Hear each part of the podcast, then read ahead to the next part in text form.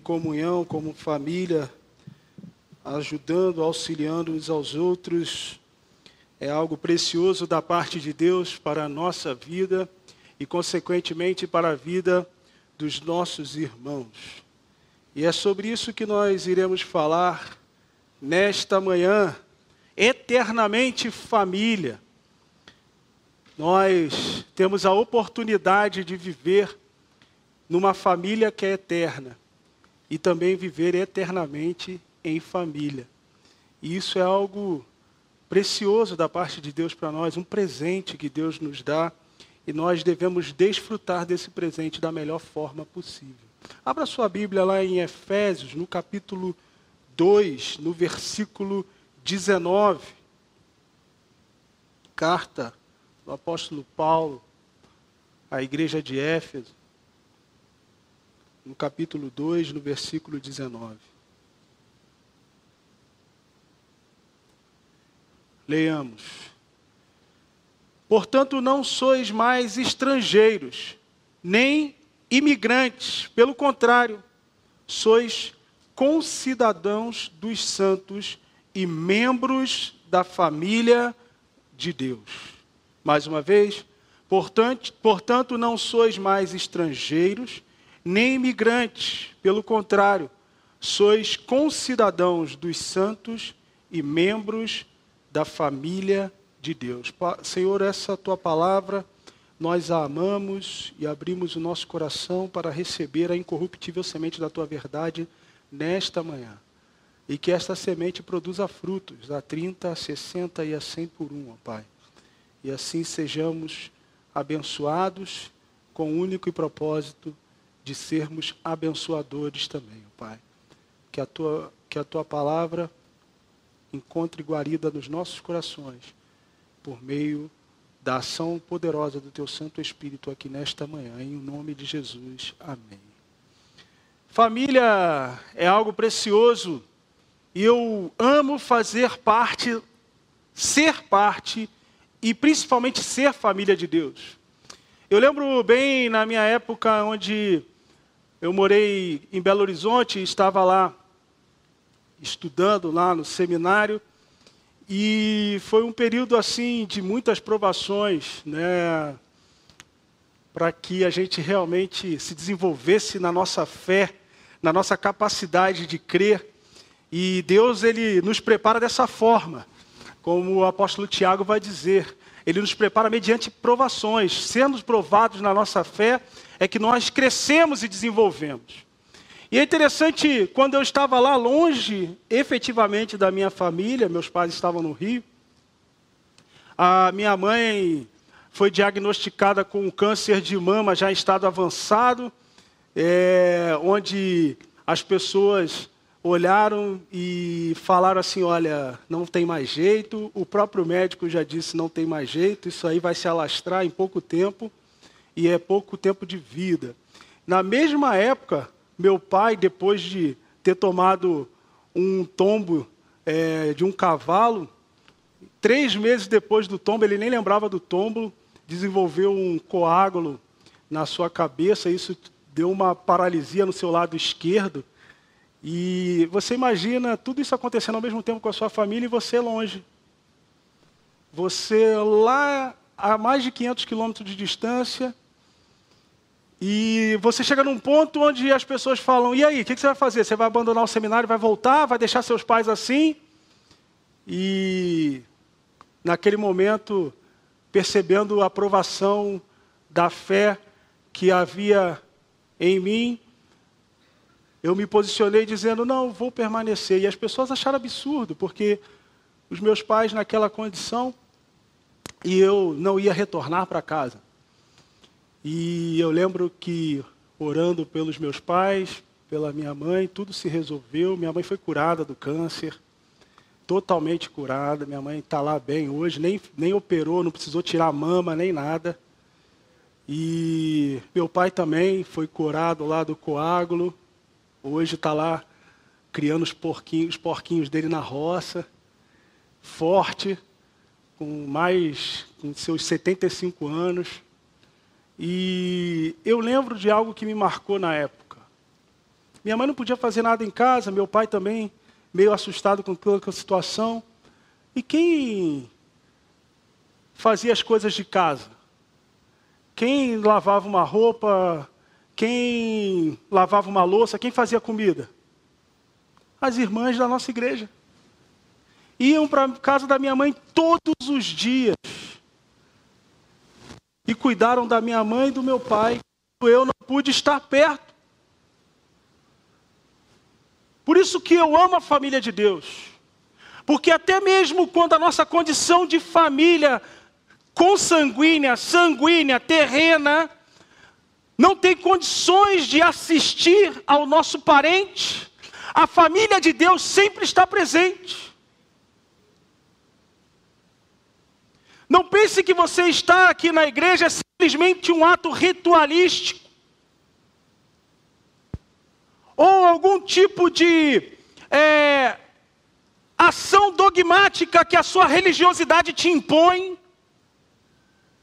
O fato de estar aqui como igreja representa tudo aquilo que Deus planejou para mim e para você. Unidade em família, cuidar uns dos outros, com uma representatividade paterna eterna que vem do nosso próprio Deus mas também na condição de filhos de um Deus que é poderoso, que tem o poder sobre todas as coisas, mas, sobretudo, na condição de irmãos uns dos outros, que cuidam uns dos outros, se preocupam uns dos outros, e quando algum membro da sua família de sangue falhar, a família de Deus não falhará com você. É por isso que você está aqui como igreja.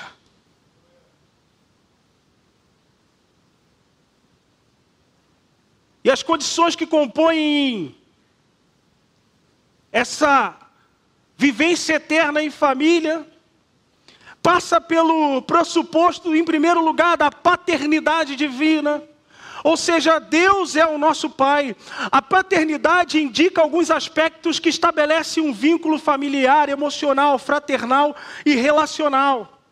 Principalmente quando a gente fala é, é, é, entre pai, a figura paterna e o filho. A figura paterna, ela se apresenta mediante alguns aspectos que são característicos: a semelhança, a autoridade, o cuidado e a proteção. Olha o que, que Deus fala lá em Gênesis, no capítulo 1, versículo 26, nós conhecemos muito bem esse texto. Quando Deus, é, no processo criativo, decide fazer o homem, o que, que ele faz? Façamos o homem a nossa imagem, de acordo com a nossa. O processo de paternidade tem a ver com semelhança. Minha esposa, Natália, que está lá no Ministério Infantil, ela é a líder do Ministério Infantil, fica para morrer quando alguém fala que o meu filho Bento é a minha cara.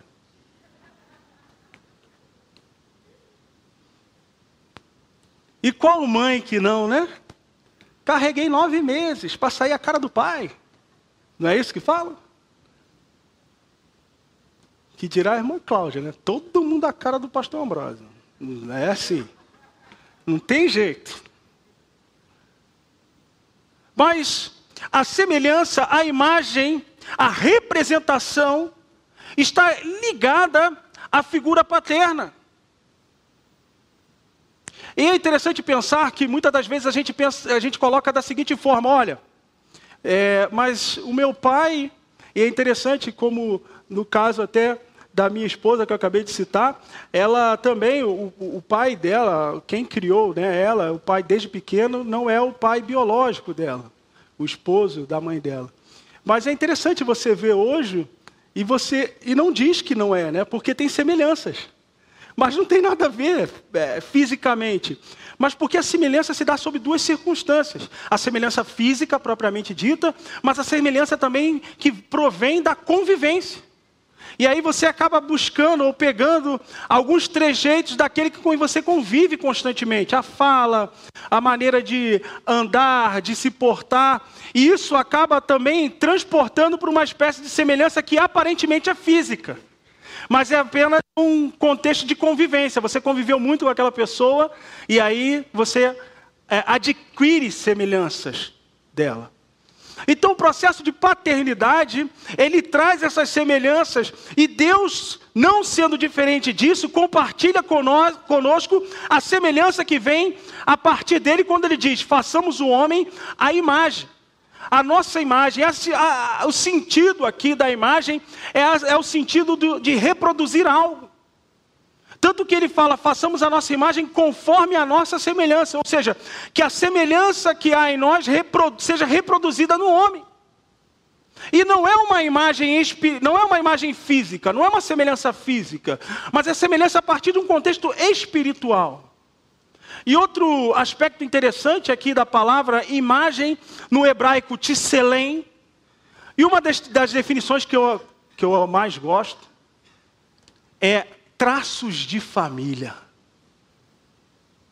Você imagina um Deus todo-poderoso falando o seguinte: façamos o homem com traços da nossa família.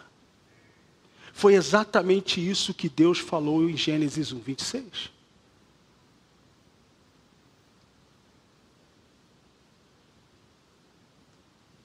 Você que é filho de Deus, você tem pelo fato de ser filho de Deus, traços da família de Deus.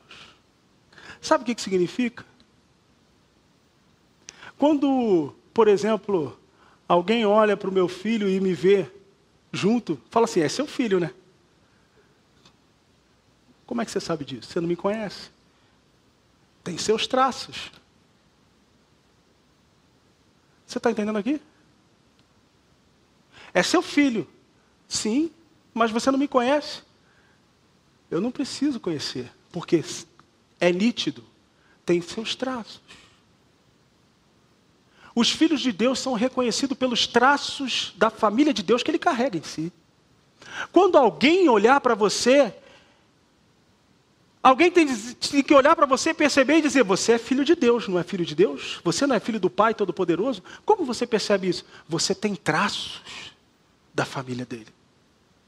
Essa era a intenção de Deus ao nos formar. Perdido pelo pecado, recuperado pela remissão deles por meio de Cristo Jesus, a ideia da semelhança espiritual é algo que permanece em nós hoje e para sempre. Quando falamos da semelhança que ele gerou, é, é, é segundo a sua imagem e semelhança, falamos de um contexto espiritual. Espiritualmente somos a imagem e semelhança do próprio Deus. João capítulo 4, versículo 24, Jesus vai afirmar de forma categórica: Deus é espírito. Em João capítulo 3, conversando com Nicodemos, Jesus mais uma vez vem falar a respeito do contexto da semelhança espiritual que nós temos para com Deus, dizendo o seguinte: olha, necessário vos é nascer de novo. E Nicodemos pergunta: como alguém sendo velho vai tornar de volta para o ventre da sua mãe? E Jesus fala assim: você não compreendeu. Eu estou falando de um nascimento espiritual, porque o que é nascido da carne é carne, o que é nascido do espírito é espírito. Mais uma vez eu vos digo que aquele que não nascer da água e do espírito não nasceu de Deus.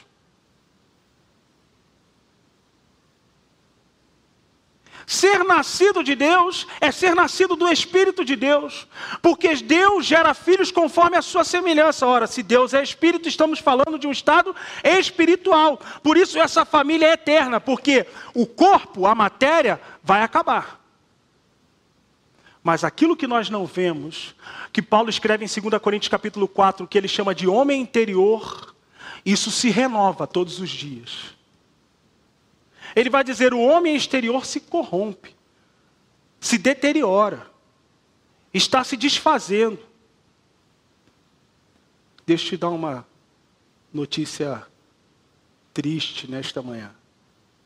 Cada dia que passa você está ficando mais velho. Cada dia que passa, o seu corpo está se deteriorando. Está ficando mais difícil fazer algumas coisas. Mas posso te dar uma notícia boa? Você que nasceu de novo, cada dia que passa, você está se rejuvenescendo. Porque o homem interior se renova todos os dias. A semelhança a qual Deus nos criou em relação a Ele se diz dentro de um contexto espiritual, como vai dizer em Gênesis capítulo 2, versículo 7, que Deus soprou o seu fôlego de vida na narina dos homens, do homem, e o homem passou a ser alma vivente. A palavra soprou é a palavra ruá no hebraico, que traduzida é espírito. Deus, por meio do seu espírito, levou vida para o homem, o homem passou a ser vivo. Enquanto o homem era só um barro, não tinha vida nenhuma nele, mas ele passou a viver a, a partir do momento em que o Espírito de Deus entrou nele. A vivência do homem se inicia a partir de uma experiência espiritual, a qual Deus, que é Espírito, compartilha com o próprio homem. A respeito de detalhes no hebraico, você procura o pastor Jean Luc no SEBAP, no nosso seminário, porque ele está dando aula de hebraico e ele é o especialista. Eu só dou minhas pesquisadas. Ele é que entende do negócio. Mas, dentro desse contexto, nós passamos a viver espiritualmente, tanto que passamos a viver espiritualmente, que quando Deus fala com Adão que se ele desobedecesse a respeito daquilo que Deus tinha ordenado a ele, falando: olha, daqui, você pode fazer aqui, filho, o que você quiser aqui, você pode comer de qual fruto que você quiser, mas daquela árvore ali, você, você não chega nem perto. E Deus não deixa nem Adão perguntar por quê. Deus já fala, porque se você experimentar aquele fruto, certamente morrerás. E o que, que acontece a partir do pecado de Adão? Ele morre. Morre fisicamente? Não. Ele morre espiritualmente. Por quê? A morte ela é uma separação. Se você plantar uma árvore na terra, ela vai crescer a partir da terra, mas se você tirar ela da terra, o que, que vai acontecer? Ela vai morrer. Por que, que ela vai morrer? Porque ela foi separada do ambiente que a gerou. Nós não fomos gerados em Deus. Deus nos, nos, deu a vida a partir daquilo que está escrito em Gênesis capítulo 2, versículo 7. Ora, a partir do momento que fomos separados deles, dele, aquele que gerou vida em nós, se afastou ou fomos afastados, ou nos afastamos dele por conta do pecado, experimentamos a morte. Por quê? Fomos separados daquilo que nos deu a vida. Dentro de um aspecto espiritual. Que foi recuperada em Cristo. Porque se morremos espiritualmente, em Cristo também tivemos a oportunidade de vivermos espiritualmente. Quando Ele nos fez nascer de novo. Quantos, são, quantos nasceram de novo aqui? Amém. Quantos voltaram para o ventre da mãe para nascer de novo aqui? Então esse novo nascimento é espiritual.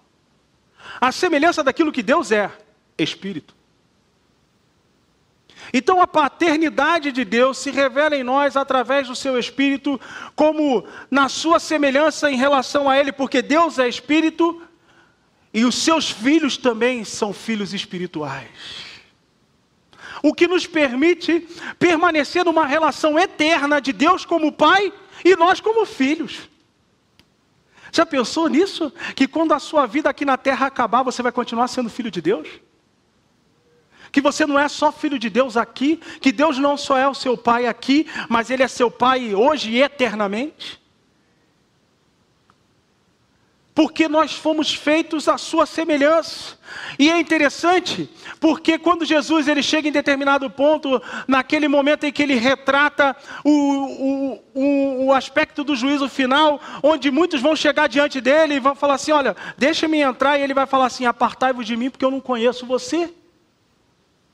Eu não conheço a sua imagem. Agora, para outros, ele vai dizer: Pode entrar, eu conheço você. Por que, que Jesus vai dizer eu não conheço você para uns e conheço você para outros? Porque para uns ele vai olhar e falar assim: você parece, parece comigo, eu, você é meu irmão. Você tem traços da minha família. Você é da família? Pode entrar. Para outros ele vai olhar e falar assim: você não tem nada a ver comigo. Mas, Senhor, eu falei em teu nome, eu curei em teu nome, eu evangelizei em teu nome. Mas você nunca foi da minha família. Você só usou o meu nome, mas nunca teve o direito de portá-lo, de carregá-lo como membro da família de Deus. É isso que Paulo fala aos Efésios quando Ele nos dá esse privilégio, porque nós reconhecemos Cristo como o único e suficiente Salvador da nossa vida e adentramos a família de Deus por meio de Cristo, aquele que Paulo vai relatar que era o unigênito, mas a partir daquilo que ele fez da sua morte e ressurreição se tornou o primogênito, ele era o único filho, mas a partir da morte e ressurreição ele se tornou o primeiro de muitos irmãos.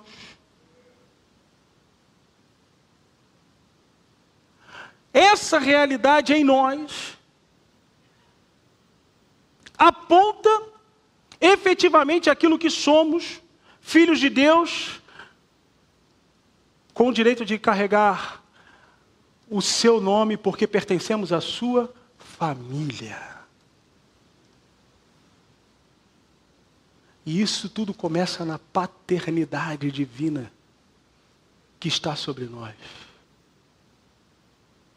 Deus gera filhos espirituais. Então aquela conversa que fala que todos são filhos de Deus, não cai nessa não, tá? Nem todos são filhos de Deus. Os filhos de Deus são aqueles que são nascidos de Deus. Isso é bem específico na sua palavra. Os filhos de Deus, como Paulo escreve em Romanos capítulo 8, versículo 14, são aqueles que são guiados pelo Espírito de Deus. Qualquer um que é guiado por qualquer outro espírito que não seja de Deus, ou pela sua própria consciência, ou pela sua própria carne, não é filho de Deus. Ponto final, é simples assim. Por isso que eu costumo dizer que aqueles que são filhos de Deus sabem exatamente o que fazer. Quando estão meio confusos no que fazer, é a sua carne querendo de determinar seu, a sua trajetória. Então você é, se coloque numa postura de humildade, quebrante-se diante de Deus e deixe que o Espírito de Deus te domine por completo por meio da palavra do Senhor, para que você veja claramente o que você sabe exatamente o que tem que fazer, e não a sua carne querendo te determinar o que você tem que fazer. Porque os filhos de Deus são guiados pelo Espírito de Deus. Esse é resultado da paternidade de vida em nós, divina em nós. E isso corrobora com a semelhança que nós temos com o Pai. E porque Deus é espírito e essa semelhança se dá no campo espiritual, é que nós não podemos dizer que todos são filhos de Deus, por conta daquilo que está escrito em João capítulo 3, no versículo 3 e 8, que diz o seguinte: Jesus respondeu se alguém não nascer de novo, não pode ver o reino de Deus. Nicodemos questionou: Como pode um homem nascer sendo velho? Pode todavia entrar pela segunda vez no ventre de sua mãe e nascer novamente? Arrazoou Jesus em verdade, em verdade te asseguro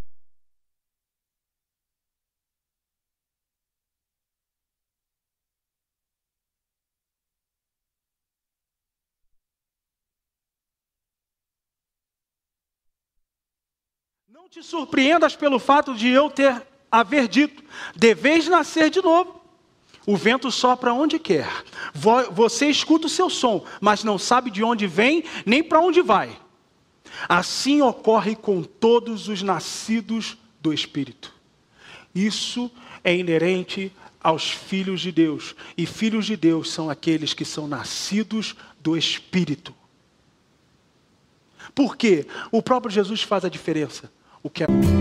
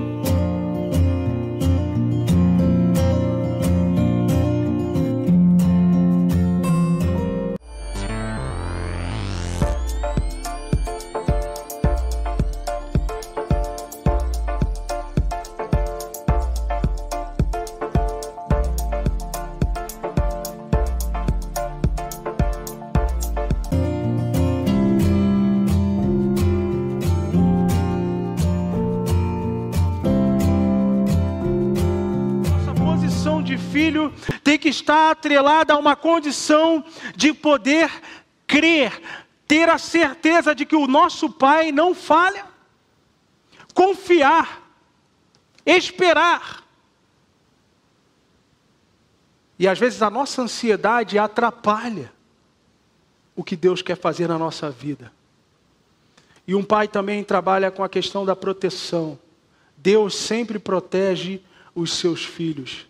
Aquele que vive na habitação do Altíssimo e descansa à sombra de Todo-Poderoso desfrutará sempre da sua proteção. Salmo 91, versículo 1. Por isso que eu falei, você não está aqui na igreja, você não está no corpo de Cristo por uma questão religiosa, você tem que estar no corpo de Cristo porque você se entende como filho de Deus, participante da família de Deus, ou seja, habitante, desculpe a redundância, da habitação do Altíssimo. E qual é a garantia que a palavra de Deus nos dá? Aqueles que habitam a sombra do Altíssimo, aqueles que habitam debaixo da sua proteção, eles estarão sempre guardados. Como Deus me protege? Basta só você morar na casa dele. Porque quando estamos na casa de Deus, a responsabilidade para a proteção de toda a casa é dele. E o que, que eu faço? Descansa e confia na proteção do Senhor. Quando você era filho, pequeno, alguma vez você ficou acordado de madrugada?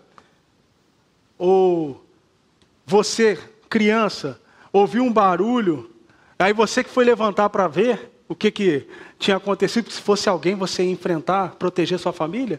Ou uma figura paterna ou o chefe da casa é que assume esse papel. Você continua dormindo tranquilo. Às vezes você nem soube o que aconteceu, mas tinha alguém te protegendo. É exatamente essa relação que nós temos para com Deus, como Ele pai, Ele sendo pai, nós somos filhos. Às vezes a gente só tem que dormir tranquilo e Ele está nos protegendo e a gente nem sabe o que aconteceu. Quantos livramentos Deus te deu e você nem faz ideia. Por isso que temos que ser gratos todos os dias. Se Deus é o seu pai você é filho dele, você é semelhante a ele espiritualmente, está sujeito à autoridade dele, ele cuida de você, ou seja, nada irá te faltar e ele te protege. Sabe por quê? Porque esse é o dever que Deus se impôs como pai. E ele não é homem para mentir, e nem filho de homem para se arrepender daquilo que ele prometeu. Antes vela pela sua palavra para que ela se cumpra, para que ela aconteça. Se Deus é seu pai, você é filho dele, você é semelhante a ele, está sujeito à autoridade dele, ele tem cuidado de você e te protegido. Mais dois últimos aspectos é a dignidade como filho. O pecado nos tornou indignos diante de Deus, ou seja, não merecedores de nada. No entanto, por causa de Cristo, nos tornamos dignos, pois eles, pois estamos nele e quem é digno é ele. Ou seja, se eu estou em Cristo, Cristo é digno, por associação eu sou digno também. Por quê? Porque sou filho. E essa dignidade não está relacionada a um fato de um merecimento em si, porque você fez algo para merecer, mas porque Cristo fez por você. E isso se chama graça. Mas, pastor, eu não sou merecedor. Não é. Pastor, eu, eu me sinto indigno. É. Mas o Senhor está dizendo que, que eu sou digno pelo fato de ser filho de Deus? Sim. Mas como pode ser isso? Graça. E é exatamente isso. Você não fez nada para merecer, mas mesmo assim Deus resolveu te dar. Isso se chama graça. Olha o que Paulo fala aos Romanos. Se somos filhos, então também somos herdeiros. Herdeiros de Deus e co-herdeiros com Cristo. Se realmente participamos do seu sofrimento, para que, da mesma maneira, participemos da sua glória. Filhos indignos não podem ser herdeiros. Sabia disso? A Bíblia está falando que você é herdeiro de Deus, co-herdeiro juntamente com Cristo. Filhos indignos não podem ser herdeiros. Você não está acreditando em mim? Tá. Eu não vou nem falar no aspecto bíblico. Eu vou falar no aspecto legal. Artigo 100, 1814 do Código Civil Brasileiro. Vai falar que o herdeiro, ele não pode, o herdeiro que se torna indigno, ele não pode continuar como herdeiro. A indignidade, esse é o nome técnico jurídico, a indignidade é uma sanção civil que acarreta a perda do direito sucessório. Não pode ser herdeiro. Para que, para que ocorra a indignidade, é necessário que o herdeiro excluído tenha praticado, em síntese, atos contra a vida e contra a honra e contra a liberdade é, de testar do autor da herança. Ou seja, atentou contra a vida do autor da herança, contra a honra do autor da herança contra a liberdade do autor da herança, se torna um indigno, e o indigno não pode herdar a herança. A Bíblia fala que nós somos herdeiros, porque nós somos filhos. Se somos filhos e herdeiros, Deus nos tornou dignos para herdar. Um caso famoso de indignidade, civilmente, por um contexto criminal, é da menina aí, né, como a gente está transmitindo, não é bom, legal falar, mas um caso bem famoso aqui de São Paulo, né? Da filha que matou os próprios pais para poder. Ser, ela, ela se tornou indigna, você sabe disso? Que além da sanção criminal, civilmente ela se tornou indigna, ela foi proibida de herdar. E o irmão dela, que era mais novo na época, né, depois, quando completou 18 anos, herdou toda a herança sozinho. Sabe por quê? Porque, como filho, ela não poderia atentar contra a vida do autor da herança e nem ofender a sua honra. O que, que Paulo fala aos Romanos, capítulo 5? Que nós ofendemos a honra do próprio Deus a partir do pecado. Isso nos tornou indignos, sem direito a herança alguma. Mas quando ele enviou seu único filho Jesus, único, e esse único filho se tornou o primeiro entre muitos irmãos. Começou a gerar filhos de Deus e gerar irmãos a partir do próprio Jesus.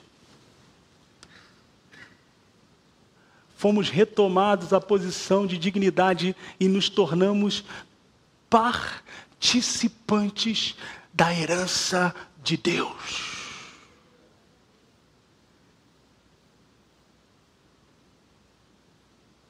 Levante a sua cabeça em confiança em relação a Deus. Tire de sobre a sua vida o ar de indignidade, porque Ele te tornou digno. Você não precisa se humilhar além daquilo que Cristo já se humilhou por mim e por você. Nada do que você fizer será capaz de equiparar aquilo que Cristo fez a você e por mim e por você. Às vezes a gente, numa, num arrobo de tentativa de humildade, a gente se coloca numa posição de arrogância.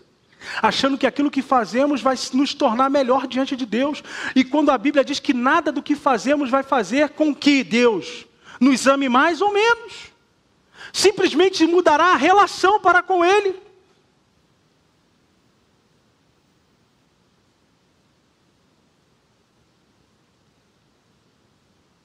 Você é digno. Por quê, pastor? Porque Deus disse que você é e ponto final. Você é digno. Por quê, pastor? Porque você está em Cristo Jesus e Ele é digno. Ora, aquele que nem a seu próprio filho poupou, como não dará também com Ele, juntamente com Ele, todas as coisas? Juntamente com quem? Com Cristo. Se Ele é digno, por causa dele, nos tornamos dignos, participantes da herança. Você poderia ter ficado assim, extremamente muito mais alegre com isso. Eu estou falando de uma condição totalmente nova. Que só quem pertence à família de Deus tem direito. Só quem tem Deus como pai tem direito. Só quem é filho tem direito. E por último, a irmandade espiritual. Contudo, se alguém não cuida dos seus, especialmente os da sua própria família, este tem negado a fé e se tornou pior do que um, do que um descrente. 1 Timóteo 5,8. Família é um lugar de aprendizado para conseguirmos lidar com diversas questões da nossa vida. Ou seja, se alguém não cuida dos seus, da sua família, se tornou pior do que um descrente, porque tem negado a fé. Quando Deus nos coloca num contexto de família, Ele quer nos ensinar algo. Por isso que a família é algo tão precioso dentro de um contexto de sociedade, e por isso que Satanás está furioso contra a família, porque é na família que você aprende a ser obediente. É na família que você aprende a cuidar uns dos outros. É na família que você aprende a perdoar. É na família que você aprende a amar sem interesse. É nesse contexto que nós aprendemos tudo aquilo que Deus quer nos ensinar, de maneira que nos relacionemos de forma cada vez mais sincera uns com os outros. Por isso, a família da qual nós viemos é um lugar de aprendizado para sermos família que Deus, da qual Deus nos formou, nos colocou. Se você é paciente, se você sabe lidar com o seu irmão consanguíneo, sanguíneo, você tem que saber lidar com o seu irmão aqui, espiritual. Se você cuida dos seus da sua família, você cuida dos seus aqui também. Porque assim Deus nos ensinou no contexto da família. Se você perdoa o seu irmão de sangue, você perdoa o seu irmão aqui também. Não é ruim, gente? Aquela festa de Natal, que o pessoal se reúne à força, mas ninguém fala com ninguém, ou então quando fala no final sai aquela briga toda, sabe? Sempre tem um para falar. Não é ruim. Não, não afeta o clima de paz e tranquilidade. Assim também é na família de Deus. Qualquer coisa que fazemos aqui que seja contrária à direção de Deus, de Deus uns para, para com os outros afeta o relacionamento da igreja como um todo. Precisamos armar uns aos outros como família, precisamos andar em comunhão, precisamos sentir a falta uns dos outros. Como foi falado aqui, né? ver pessoas retornando, irmãos nossos retornando aqui, é precioso demais, porque nós sentimos a falta de vocês como família, como membro do corpo de Cristo. Ser família de Deus é vivenciar a realidade de um relacionamento sincero que externa Deus em tudo que fazemos. Nas relações um para com os outros, revela quem é o nosso Pai, de quem somos filhos e quem são os nossos irmãos. E isso desde agora e para todo o sempre. que essa realidade de uma família eterna seja a sua realidade, que você possa vivenciar isso todos os dias da sua vida, não só na sua casa, mas também aqui aonde você está. Seja irmão do seu irmão, seja é, alguém próximo do seu próximo, seja alguém que esteja envolvido, cuidando, se importando. Não venha aqui, sente-se sente no banco, participe do culto, assista, vai embora para sua casa e a semana continua. Não, venha para cá, se envolva, é, procure conhecer, é, conheça as necessidades, é, alegre-se com as vitórias de cada um. Não é assim que fazemos em família? Ou somos família de Deus, ou não estamos em família nenhuma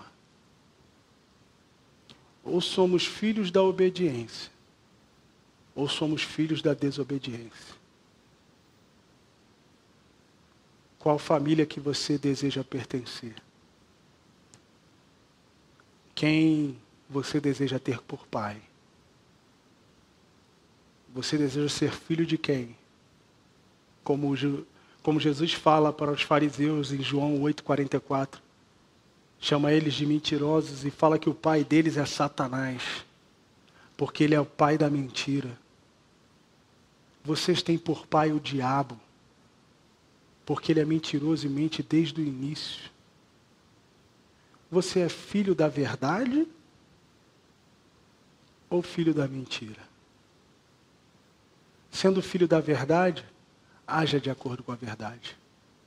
E a verdade nos ensina a respeito disso amar uns aos outros, cuidar uns dos outros como família e confiar em Deus como Pai, sob toda e qualquer circunstância, e nos percebermos dignos de herdar aquilo que Deus nos deixou por herança. Amém?